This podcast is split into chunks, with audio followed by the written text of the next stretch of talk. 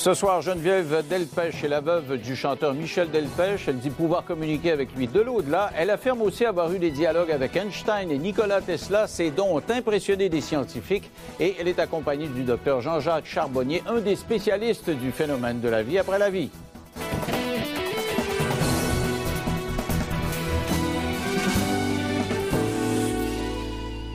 Ce soir, je vous propose une incursion dans un monde euh, qui risque d'être le vôtre après votre mort. Euh, on ne le sait pas personne, mais euh, d'après les témoignages de ceux qui reviennent, de ceux qui ont des dons de médium, il y aurait donc une vie après la vie, un monde parallèle, un univers parallèle.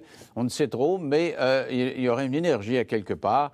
Et euh, des fois, ben, il y a des hurluberlus qui vont défendre ce genre euh, d'hypothèse-là. Mais ce soir, j'ai un médecin qui est reconnu en France, le docteur Jean-Jacques Charbonnier.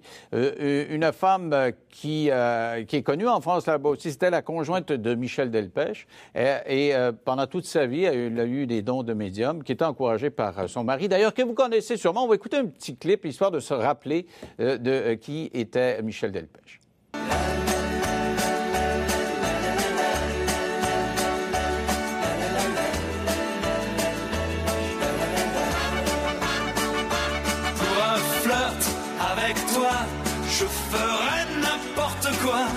pour un flirt avec toi.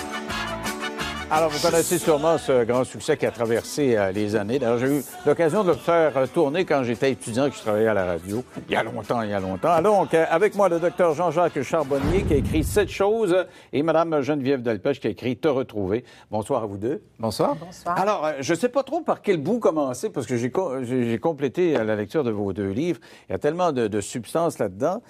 Monsieur Charbonnier, je vous ai eu déjà ici à, l'émission. vous poursuivez vos explorations quant à la vie après la vie. Vous avez témoigné d'expériences de, gens qui sont revenus. Euh, et euh, présentez-moi, Madame Delpech, parce que vous vous connaissez. Ben oui, c'est une rencontre. Euh, l'univers a décidé de nous faire rencontrer et c'est une belle rencontre parce qu'on se complète. Disons qu'elle elle montre de par son expérience qu'il y a d'autres possibles et moi, j'essaye d'analyser tout ça et j'essaye modestement de proposer quelque chose, de proposer le fonctionnement de la conscience avec la théorie de la conscience intuitive extraneuronale. Parce que vous allez un petit peu plus loin que ceux, et il y a des scientifiques qui sont venus euh, ici sur le plateau qui nous ont parlé du fameux tunnel et puis euh, de l'accueil que des défunts pouvaient, euh, pouvaient réserver à ceux qui, qui, étaient en mort imminente et qui revenaient. Mais qui, les scientifiques ont tendance à s'éloigner des médiums. Vous, vous acceptez ça quand même? Mais oui, parce que dans l'expérience de mort provisoire, il y a bien la médiumnité. Les gens qui vivent cette incursion dans l'au-delà voient aussi leurs défunts. Ils ont des perceptions médiumniques, ils deviennent médiums lors euh, de la libération de cette conscience intuitive extraneuronale. Et c'est pour ça que euh, les médiums m'intéressent, que Geneviève Delpech, avec son expérience, m'intéresse. Il y a plein de médiums, euh, il y en a au Canada. Marie-Hélène Coulombe, euh, Sylvie Ouellette, euh, toutes ces personnes qui ont ces contacts, ces intrusions dans le monde invisible et qui nous donnent euh, des renseignements sur les défunts. Et c'est une puissance thérapeutique par rapport au deuil euh, énorme. Mais les autres médecins doivent vous lancer les tomates, vous dire, mais c'est quoi cette histoire-là? C'est un, scientifique, en principe, ça, croit au matériel, au 1 plus 1 égale 2. Ben, c'est-à-dire, moi, j'écoute les gens. Et ce n'est pas parce qu'on n'explique pas les phénomènes qu'ils n'existent pas. Je pense qu'il faut euh, écouter les gens, écouter leurs expériences. Et c'est à partir de là qu'on peut éventuellement proposer autre chose. Parce que la thèse du cerveau euh, sécréteur de conscience ne fonctionne plus euh, avec euh, toutes ces expériences qui nous entourent. Alors, Madame Delpech, vous avez commencé à être médium à, très jeune, je pense. Oui, 10 euh, ans, 10-12 ans à peu près. Et dans ma famille, il y avait d'autres médiums. Ma grand-mère l'était, ma sœur l'est. Et voilà, j'ai toujours vécu dans cet univers-là. Mais vous expliquez dans votre livre que quand vous avez rencontré Michel Delpech, ça s'est comme consolidé. Là, qu'est-ce qui s'est passé? Oui, il y a. Bah, écoutez, ce que je crois, c'est que l'affect joue peut-être, hein, parce que ma rencontre avec Michel, effectivement. Euh, j'ai eu l'impression que, que, mes, mon don, appelons ça comme ça, euh, décuplé, vraiment était euh, porté à son paroxysme, mais aussi la maternité, avec ah. la naissance de mes enfants. Donc je, il y a sûrement un, rapport avec l'affect. Je ne sais pas ce qu'en pense euh, la médecine, mais je sais que je vois d'autant mieux que j'aime les gens. Enfin, je vois très bien pour les gens que j'aime ou pour lesquels j'ai un affect. Et, euh, ce, qui, est extraordinaire, c'est que vous avez été dans l'ombre de votre euh, mari, qui était chanteur. Il est décédé. Vous l'avez accompagné euh, dans, ces derniers jours. Il est mort du cancer. Vous, l'expliquez dans le livre. Et depuis qu'il est décédé, vous avez des signes. mais ce, qui est extraordinaire, c'est que il pourrait communiquer directement avec vous, mais il fait pas. Il envoie plus des signes que. Il a finalement réussi à vous parler, mais ça a pris du temps. C'est pas, c'est certainement pas si facile que ça quand même. hein. C'est une autre dimension. On s'était promis. Enfin, il m'avait promis au moment de, de- avant, juste avant son départ, que s'il le pouvait, il me ferait des signes. Il l'a fait. J'ai- Au départ, Comme j'ai- quoi, donnez-moi des j'ai eu exemples. pff, des, des signes, euh, euh, des déplacements d'objets, un SMS qui est arrivé sur le téléphone de mon fils, de notre fils, Euh, la nuit de sa mort, la sonnette de l'appartement qui sonnait sans arrêt, euh, obligé d'appeler la police, il y avait personne derrière, enfin des tas de petits signes comme ça, complètement, des, choses complètement irrationnelles, mais je savais moi que c'était lui. Ensuite, il y a un passage euh, vraiment où il se, se passait rien, rien du tout. C'était terrible. Et puis, les, signes sont revenus plus forts, avec des messages, avec euh, euh, très précis, des messages très précis, comme s'il avait pris de la force, il s'était installé dans l'au-delà. Et là, euh, il a commencé à vraiment communiquer avec moi. OK. Alors, avant de parler de votre relation avec votre mari, je, dois parler d'Einstein puis de Tesla parce que c'est ce qui a retenu mon, attention. Je lisais le Paris Match l'an dernier et je vois cet article. Didier Van Covellart, qui est un, un prix Goncourt en France, qui, est quelqu'un de- donc de reconnu, euh, est entré en contact avec vous parce que vous aviez une fascination. Pour, il avait une fascination pour Einstein. Il travaillait sur Einstein et vous, Einstein a communiqué avec vous. Alors, dit comme ça, j'ai l'air, j'ai l'air un peu. De quoi il parle lui là à la télévision Euh, Mais il y a des scientifiques qui subséquemment ont témoigné du, sérieux de l'affaire. Alors, racontez-moi comment, ça se passe. C'est une histoire complètement folle, je dirais. Euh, quand j'ai rencontré Didier Van, Van Kovlart à la suite de, de mon premier livre, il a, voulu, il a souhaité me rencontrer. Je ne savais absolument pas quels étaient ses projets. Or, il avait en projet d'écrire un livre sur Einstein et sur Nikola Tesla. Mais ça, je ne le savais pas. Mais lui, il avait vu Et- votre livre, il- votre Oui. livre l'avait intéressé, vous appelle et, et c'est tout ce que vous savez l'un de l'autre. Oui, enfin bon, je savais quand même que c'était un prix Oui, Goncourt, oui. que c'était un, un- un écrivain reconnu, euh, etc. Mais euh, voilà, j'en savais pas plus. Et il était en contact à l'époque avec une médium, une personne euh, plutôt âgée dans le sud de la France, qui avait des contacts euh, avec Einstein pour Didier. Moi, j'avais jamais eu de contact avec des gens célèbres, entre guillemets, si ce n'est qu'avec Michel plus tard. Ouais. Et euh, j'ai eu des équations, des, des annonces de découvertes scientifiques qui ont été constatées par huissiers, qui ont été euh, reconnues par des scientifiques comme étant des, des équations. Alors moi, je comprends rien aux chiffres. Mais, ce qui est extraordinaire, c'est que rencontre avec euh, lors, lors de votre rencontre avec lui, dès euh, le lendemain ou quelques jours après, euh, vous, euh, d'abord, il est fasciné que vous ayez eu des, des Einstein Ouais, ça, qui, ça a qui- été d'une, c'était incroyable. Ils, ils m'ont mis là-haut une charge de titan sur les épaules parce que je recevais sans arrêt des messages avec des équations. Je ne comprenais absolument rien. Vous, que- que- Mais lui, vous les notiez vous, Oui, on me dit note. Comme quoi, ça. E égale MC2 plus Oui, et quand 2BSS4. je, me trompe dans les signes, on me dit non, la barre est penchée à droite, à gauche. C'est très, c'est incroyable. Et, et- et là, c'était des grandes formules mathématiques. Vous connaissez rien là-dedans, comme moi, je connaîtrais Ah non, rien, rien là-dedans. du tout. Et euh, ça, euh, vous montrez ça à des scientifiques. Et, Alors pas moi.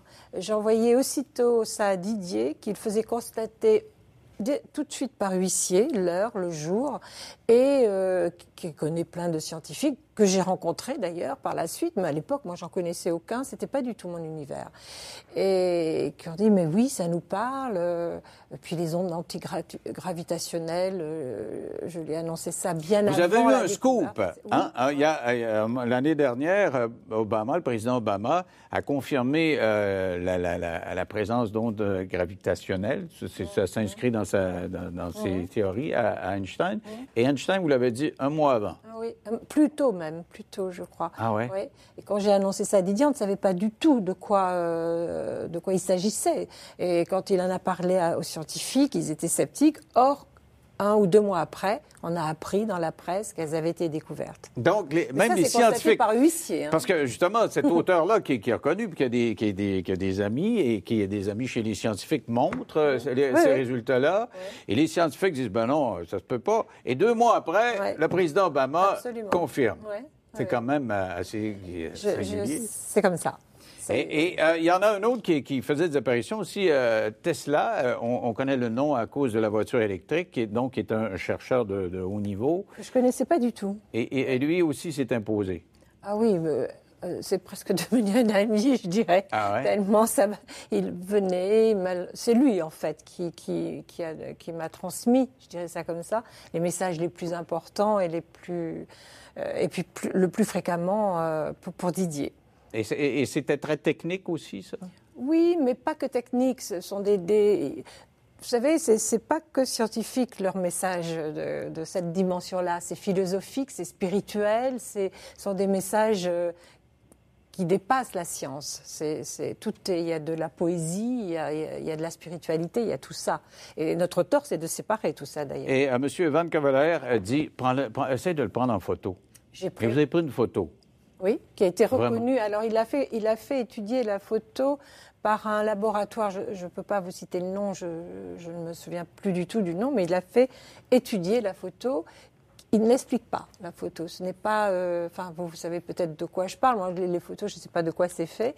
Et ils n'expliquent pas la photo, comment elle est, de quoi elle est constituée.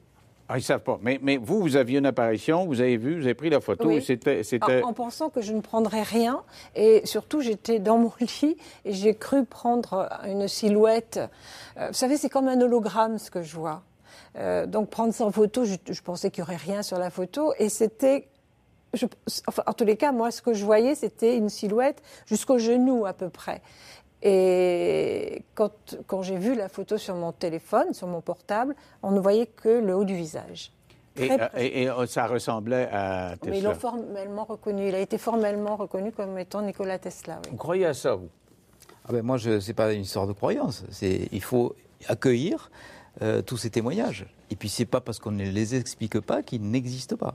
Donc, euh, je pense qu'il faut avoir euh, suffisamment d'ouverture et d'humilité pour dire la science n'explique pas tout. Voilà, simplement ça. Simplement avoir l'humilité de reconnaître ça. Et, et pour la première fois, il y a des scientifiques, parce que vous expliquez, au début de vos recherches à vous, il y a des scientifiques qui communiquaient avec vous, puis ils disaient, Hey, dis pas mon nom, là, écris pas mon nom nulle part. Mais dans votre cas à vous, il y a des scientifiques qui ont étudié les documents, euh, ce que- ce que ce qu'on vous disait, euh, la photo, etc., et qui sont montés aux barricades, qui se sont dévoilés, puis ont dit, oui, on, on, Oui, oui. on- on Je les ai confirme. rencontrés, oui, oui. Mais il y en a plus que vous ne croyez, hein, des scientifiques qui s'intéressent à ça. La physique quantique, par exemple, avec la découverte des univers Et C'est parallèles. extrêmement si intéressant. On va aller à la pause et au retour, on va parler de ça, justement, la- le mélange de, de la science et, et, euh, de, de cette réalité euh, des médiums dans trois minutes après la pause.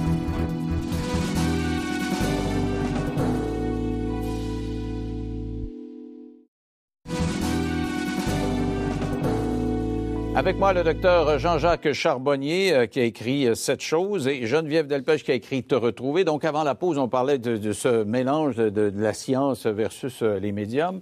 Euh, comment la science explique ça? Parce qu'à un moment donné, dans le livre, on dit qu'il y a- des scientifiques qui se disent il y a comme beaucoup d'ondes actuellement sur la Terre, puis il y a des capteurs, des gens qui seraient davantage capables de capter ces ondes-là qui circulent.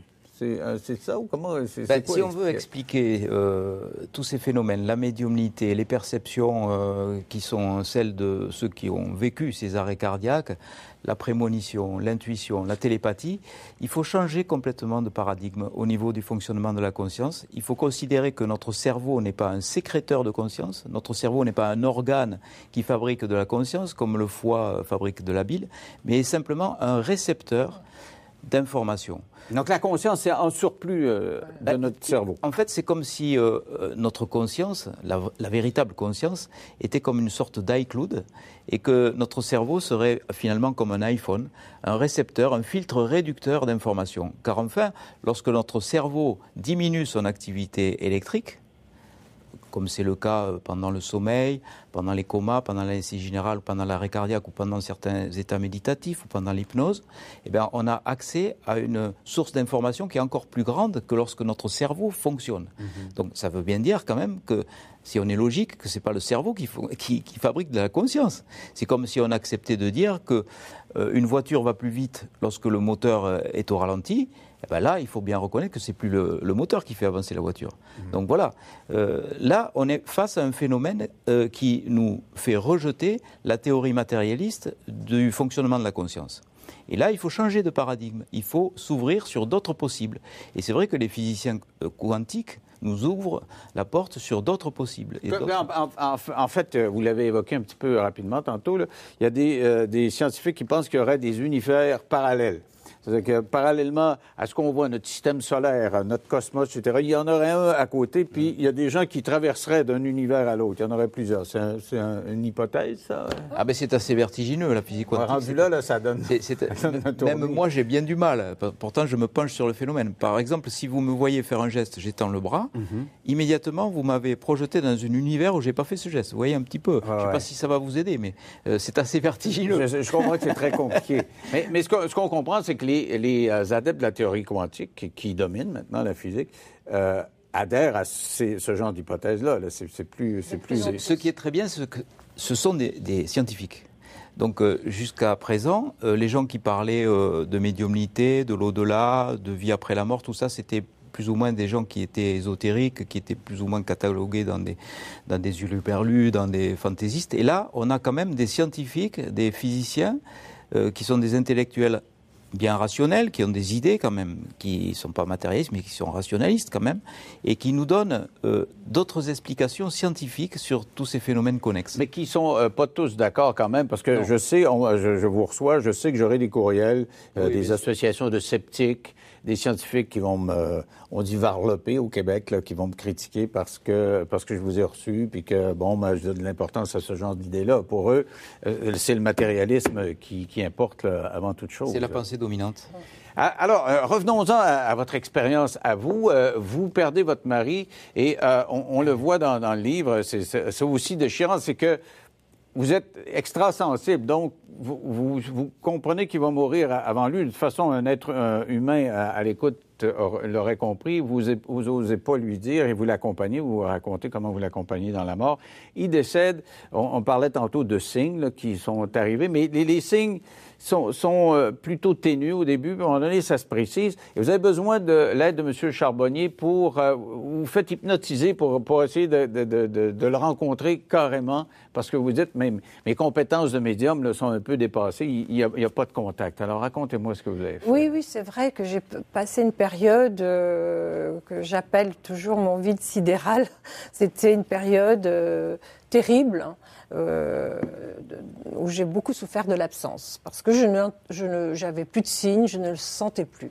Et quand j'ai rencontré euh, le docteur Jean-Jacques Charbonnier, ils m'ont invité à passer, Corinne et, et lui euh, m'ont invité à passer quelques jours de vacances chez eux. Et j'ai eu cette chance incroyable d'avoir une séance privée de, de, de la part de Jean-Jacques, de, comment tu appelles ça, de transcommunication, de transcommunication hypnotique. Et en fait, j'en ai fait plusieurs. J'ai eu deux fois, euh, j'ai fait deux fois deux voyages absolument extraordinaires de sortie du corps où j'ai rencontré Michel. Et c'est au-delà de rencontrer Michel, parce que vous allez me dire, oui, bon, mais c'était peut-être votre, euh, votre envie de le voir, votre, toujours la même chose. Sauf que il m'a prise dans ses bras et il a répondu à une question que je lui posais depuis sa mort, qui me hantait. Je lui posais cette question et il m'a prise dans ses bras et à l'oreille, il, m'a, il a répondu à cette question. Et il avait à ses côtés, euh, il y avait un jeune homme et il m'a dit, je te présente Samuel, Or, nous avons perdu un bébé. Mhm.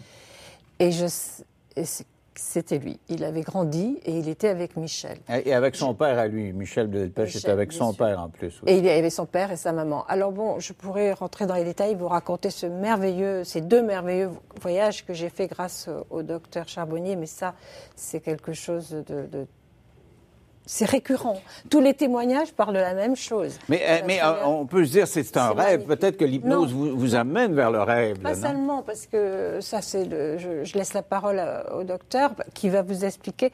Vous parlez des témoignages nombreux qu'il a avec des, des- des messages, des gens qui apprennent des choses dans- dans- dans- lors de ces voyages qu'ils ne savaient pas auparavant. C'est.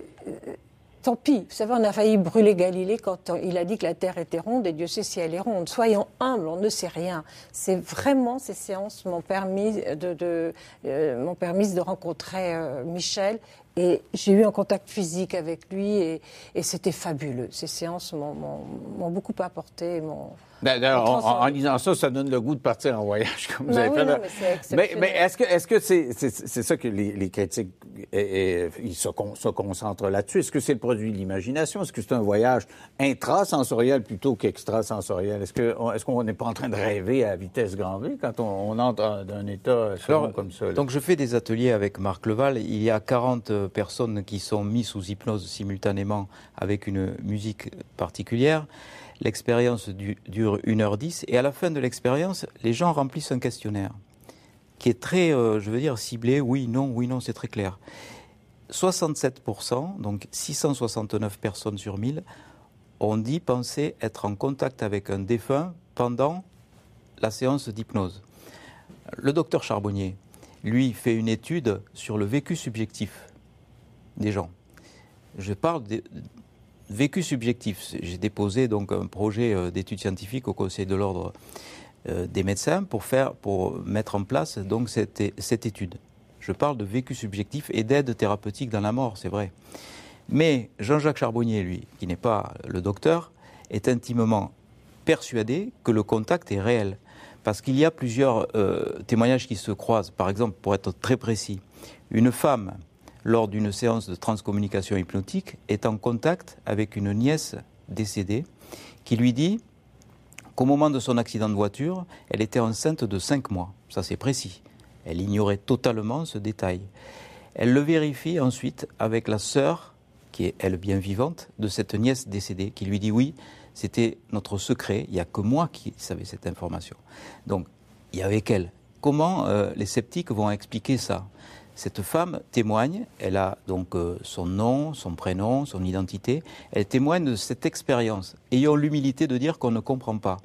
Mais peut-être que si cette hypothèse que je dis, euh, que je donne, que nous sommes connectés à une source de conscience intuitive extraneuronale indépendante du cerveau, tout s'éclaire. Je ne dis pas que c'est la vérité. Mais c'est ça, c'est qu'il y a des gens euh, des plus, plus rationnels, plus terre à terre, qui se disent on sécrète des ondes, et là, il y a des ondes tout le tour de la Terre. Il y a des meilleurs capteurs que d'autres. Mais dans le fond, c'est pas des décès, c'est des ondes. C'est-à-dire que les informations sont sous forme d'ondes autour de la, de, de la Terre, puis les gens qui vont capter ça, ils ont des meilleures antennes que d'autres. Ben, il, il suffit de faire taire le bruit assourdissant de notre mental, les orientaux disent. Mais ça ne veut pas dire que ce sont les morts qui parlent, c'est peut-être la trace de leur vécu. sur- Alors après, euh, On peut, après c'est du domaine de l'interprétation. Euh, moi, je ne fais pas de prosélytisme. Je dis voilà ce qui se passe. Voilà, euh, ma théorie, c'est de dire que lorsque le cerveau diminue son activité électrique, eh ben, on a accès à d'autres sources d'informations. Et voilà le vécu des gens, voilà ce qu'ils ont vécu lors de ces séances d'hypnose.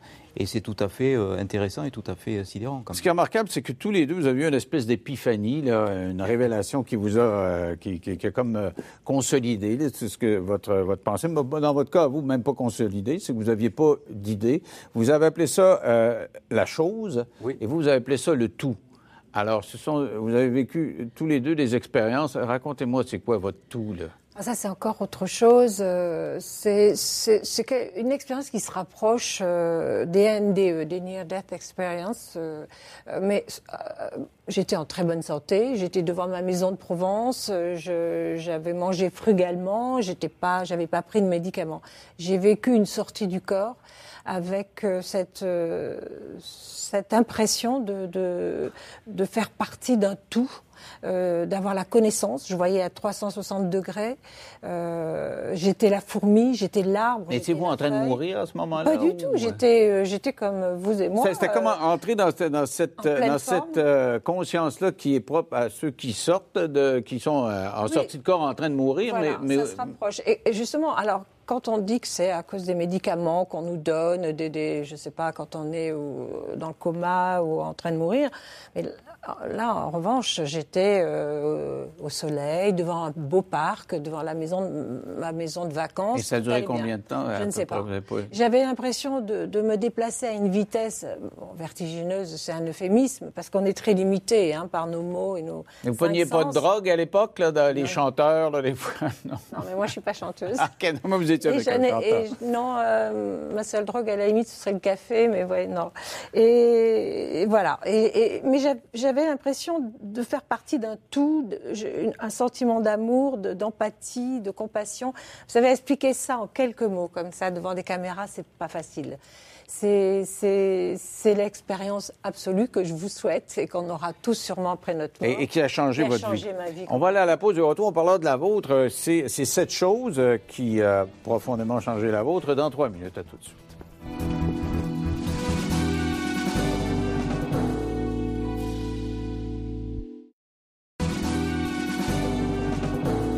Avec moi, Geneviève Delpech qui a écrit Te retrouver, le docteur euh, Jean-Jacques Charbonnier qui a écrit Cette chose. Alors, on parlait d'événements qui ont transformé vos vies.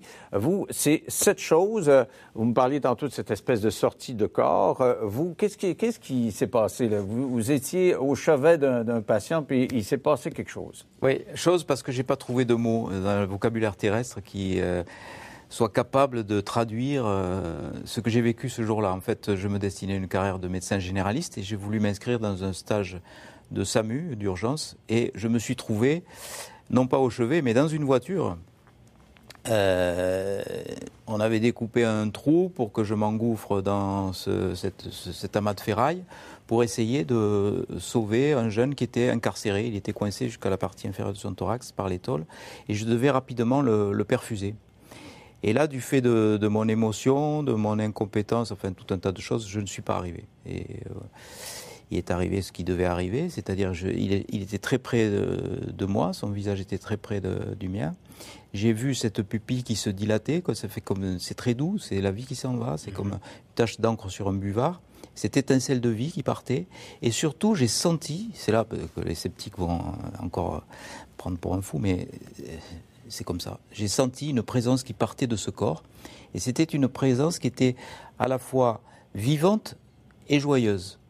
Alors c'est une expérience qui paraît euh, complètement dingue parce que dans ces circonstances aussi dramatiques, comment peut-on avoir euh, des adjectifs comme ça? Mais pourtant c'est comme ça que je l'ai vécu. Vous- il y a comme un plein d'amour qui sort d'un corps. Ah, c'était, c'était, euh, je comprends, Geneviève, elle a du mal à, expri- à exprimer cette expérience du tout. Ouais, Moi, c'est j'ai du mal. à comprendre parce qu'on Ben oui, euh, parce que- comment une, fraction de seconde ou quel- quelques minutes peuvent changer votre vie. Mais comme oui, ça, là? mais ça a changé ma vie parce que à la fin de mes études de médecine, j'étais un abruti intégral. On m'avait appris que nous sommes des robots biologiques animés par des pensées biochimiques. En gros, c'est comme ça qu'on vous apprend euh, le fonctionnement du corps euh, et de l'âme, si elle existe, en médecine. Autrement dit, on nie complètement le côté spirituel des choses. Et là, en cinq secondes, j'ai eu la démonstration que nous sommes un esprit incarné et que cet esprit quitte le corps au moment de la mort.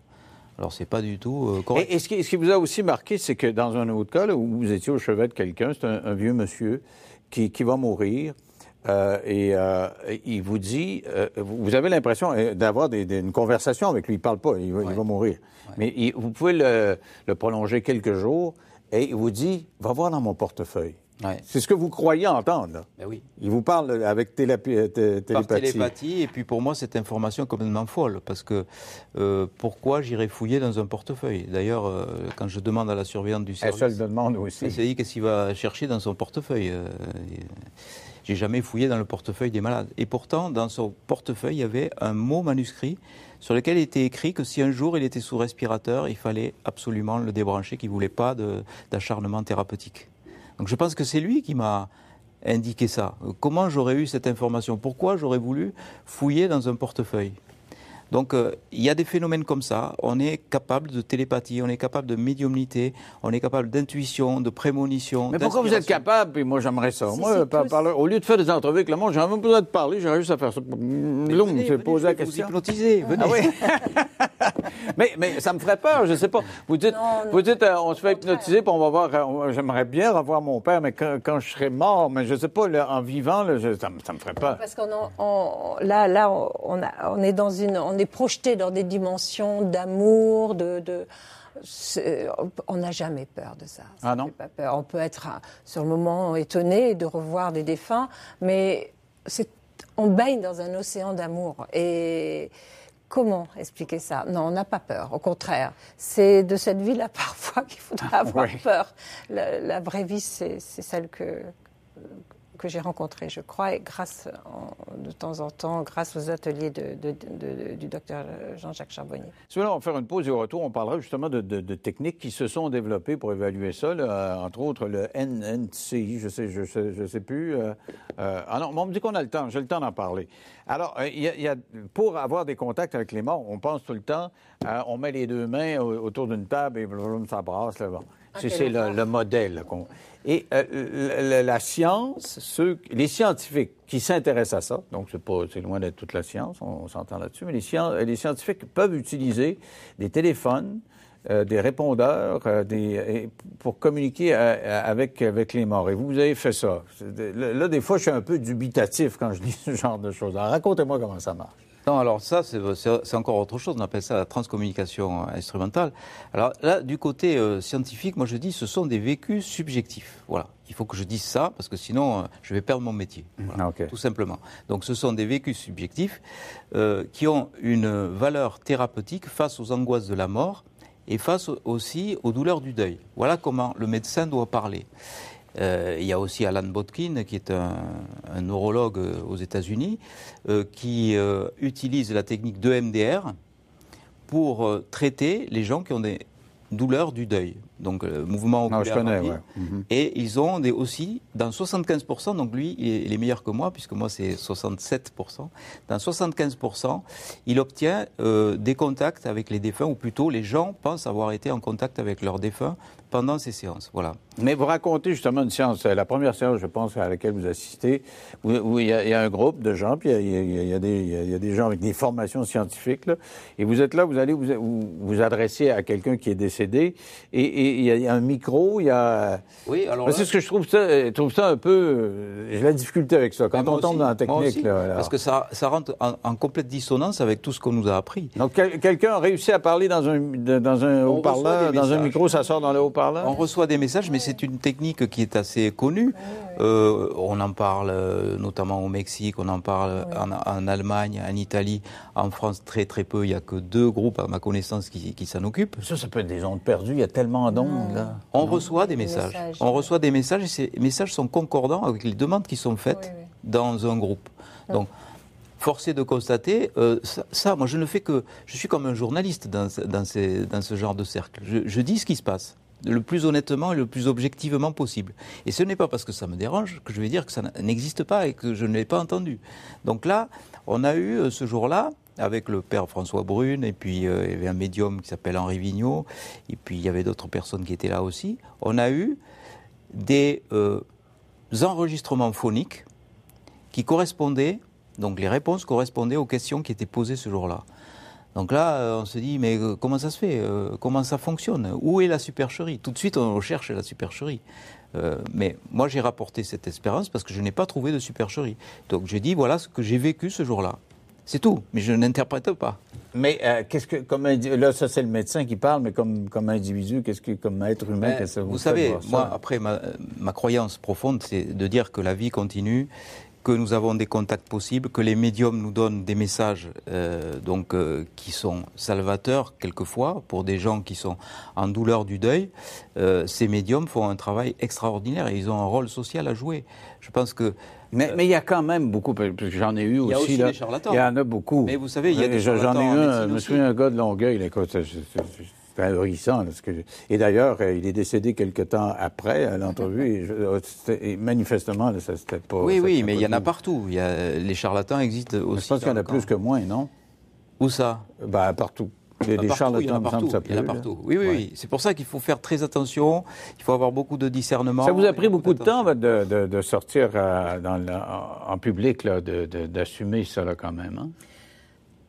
Ah, mais c'était euh, impensable pour moi d'en parler comme ça. C'est justement, euh, Jean-Jacques tout à l'heure parlait du, du, Père Brune, qui est vraiment une référence en la matière de, dans le domaine de la TCI, transcommunication instrumentale, etc. Et c'est ma rencontre avec ce vieux prêtre. Euh, dissident. dissident qui m'a intimé l'ordre de témoigner. Il m'a dit, dit, vous devez être un témoin, euh, écrire vos expériences, en parler. Ça va aider beaucoup de gens dans le deuil. Michel était encore vivant. Et j'en ai parlé à Michel, et pour moi, il n'en était pas question une seconde de, de parler de tout ça. Et Michel m'a dit si fais-le, il faut que tu le fasses, ça va aider beaucoup de gens. Et je l'ai fait. Il m'a même aidé, Michel, en faisant la liste de tout ce que nous avions vécu ensemble. Euh, tout au long de notre vie de couple. Et voilà, donc je l'ai fait avec son aval. Mais c'est vraiment sous la pression, je dirais presque, du père Brune. Souvent, je l'appelle et je lui dis c'est à cause de vous tout ça, mon père. Et il me répond non, c'est grâce à moi. Et, sinon, je, n'aurais jamais parlé. Alors, Quel courage il faut, excusez-moi de vous interrompre, pour un scientifique comme le docteur Charbonnier ou comme un prix Goncourt, comme Didier Van pour témoigner ces choses-là, parce qu'on vit dans un monde quand même très timide. Et des scientifiques se sont manifestés quand il a écrit son livre Van oui, mais, mais, mais, je pense à Jean-Jacques, qui est un ami, mais aussi que j'admire pour ça. Quel courage il faut, en tant que médecin, pour affirmer ces choses-là. Croyez-moi, il en faut. Ah, j'en doute pas. J'en doute pas parce que je sais que ça en prend un certain pour faire l'émission qu'on fait là. On va faire une pause, on se retrouve dans trois minutes. À tout de suite. Sweet.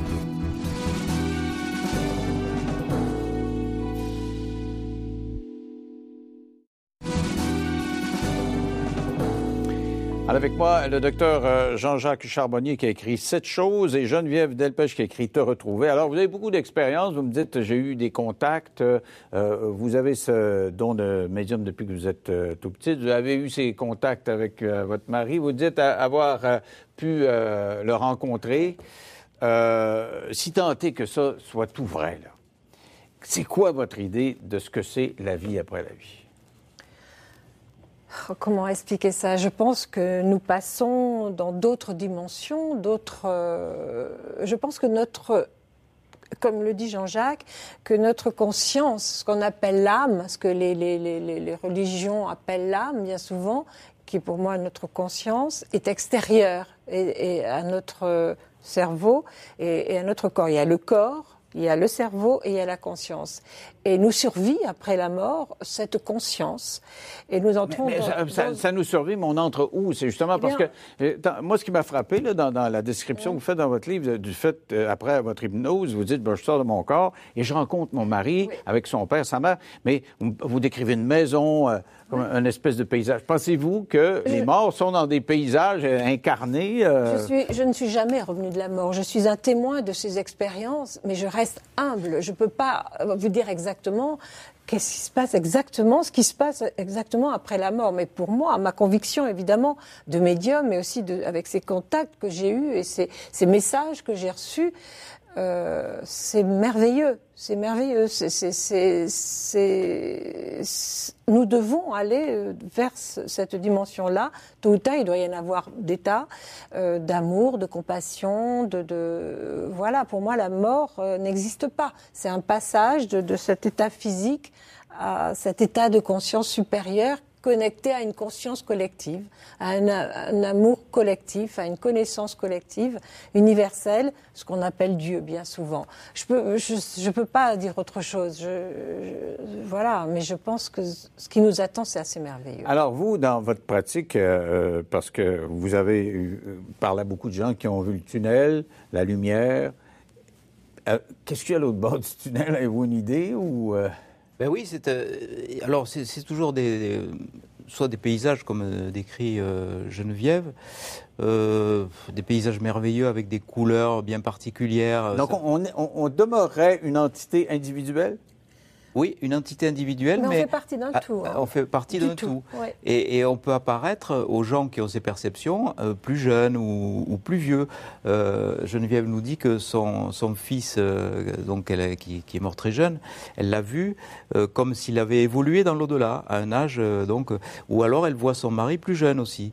Donc il semblerait que le temps et l'espace n'existent pas dans cette autre dimension. Et puis moi, ce qui me ce, qui euh, m'interroge beaucoup, et puis ce qui me fait plaisir aussi, c'est que ces gens qui vivent ces expériences de mort provisoire ou ces gens qui vivent ces séances d'hypnose euh, reçoivent le même message. On leur dit de l'autre côté, rien n'est grave sur cette planète. Alors que nous, on a, on a tendance à, dra- à dramatiser les choses. Bien sûr, c'est un discours inaudible quand on est dans la, dans la douleur, dans la souffrance, quand on vient de perdre un enfant. On ne peut pas dire que rien n'est grave. Mais qu'on est sur ce plan pour faire des expériences. Et que ces expériences nous aident à progresser spirituellement. Alors on progresse spirituellement ici sur cette planète. Et puis on pourrait progresser sur d'autres plans après. Parce que les gens avec qui j'ai fait des entrevues qui avaient vécu cette euh, mort, euh, ce, ce sentiment-là et, et le retour, euh, ont vu leur vie changer après ça. Ils, Complètement. ils appréhendent pas la vie de la même façon. Là. Et s'il y a une chose euh, que, que j'ai notée vraiment très particulièrement après, en ayant fait cette expérience, c'est qu'il n'y a aucun jugement. C'est, il n'y a pas de jugement. De- nous, on, est, on vit, on, on est éduqué euh, dans, le jugement de soi, euh, la condamnation, la sévérité. Il n'y a pas tout ça dans l'autre, euh, dans, cette Et, autre et- et dimension. être médium tout le temps, là, à sentir les- des, des choses que les autres ne sentent pas, ça doit, de- de- doit venir fatigant à la longue. Fatigant. En tous les cas, parfois j'ai prié pour que ça cesse. Je Ah ouais? disais à Michel, je- j'en peux plus, je veux que ça s'arrête. Et puis. Vous ne pourriez pas dire je beaucoup le sens aidé. plus, non? Ça, ça- Non, mais c'est comme si je, vous décidiez de ne plus avoir d'odorat ou de. C'est un sixième sens et je suis sûre que nous l'avons tous. On n'a pas cinq sens, on en a six et je pense qu'on l'a tous. Donc, vous seriez plus avancé que, que moi, là, qui, qui. Avancez, vous vous, vous dessinez peut-être mieux que moi, mais on Ouais. sait tous dessiner. Voilà, c'est un don, c'est pas un talent. Alors, on fait une pause et au retour, euh, on continue cette conversation-là dans trois minutes.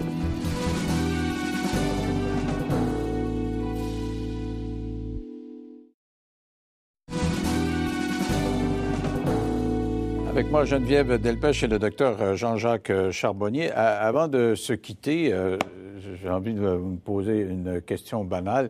Est-ce que vous avez peur de mourir? J'ai peur de souffrir, mais j'ai pas peur de la mort, non. Pas vous avez tout. moins peur de mourir depuis que vous travaillez là Ah oui, oui, parce que je sais que la vie continue à- après la mort, donc euh, voilà. Et puis je sais ce qui nous attend quand j'ai tous ces témoignages. Mais vous, vous avez vu votre mari mourir dans la douleur quand même, et vous expli- expliquez ça n'a pas été facile. Il a, il a été souvent à l'hôpital et même Oh, il a disjoncté moment donné tellement c'était difficile. Très dur. Euh, euh, alors, euh, euh, et, et vous, vous entrevoyez ces genres, euh, ce- tout, tout ce dont on a parlé avez-vous peur? Je réponds exactement comme Jean-Jacques. J'ai peur de souffrir, mais j'ai absolument pas peur de la mort. J'ai presque hâte parfois. Ah ouais? Oui. Ben, quand on lit ça, on se dit, si c'était vrai, là, ce serait donc le fun. là. Je vais vous dire que... Mais euh, c'est ça, il y a toujours le doute. Hein. La, la foi, c'est pas pour rien que ça fait des milliers d'années qu'existent des religions, puis que la foi est souvent ébranlée. Alors, il y a des... Les plus méchants pourraient dire que ça vous fait vendre, ça vous fait vivre euh, beaucoup, là, quand même, d'avoir ce genre d'expérience-là, parce que vous vendez des livres. Beaucoup, non. Non? C'est pas, pas assez C'est payant pas pour du la tout le truc parce que moi j'ai un métier qui, euh, où on gagne confortablement sa vie et je risque de perdre ce métier en écrivant ces livres. Ouais, Alors, c'est vous vrai. voyez, c'est pas Ah ouais. du tout. euh, Alors, le dernier en liste, euh, c'est euh, Sept choses du docteur euh, Jean-Jacques Charbonnier. C'est une nou- nouvelle euh, collection. Ça s'appelle First Edition. Geneviève Delpech, ça s'appelle euh, Te retrouver. L'am- L'amour euh, plus fort euh, que la mort.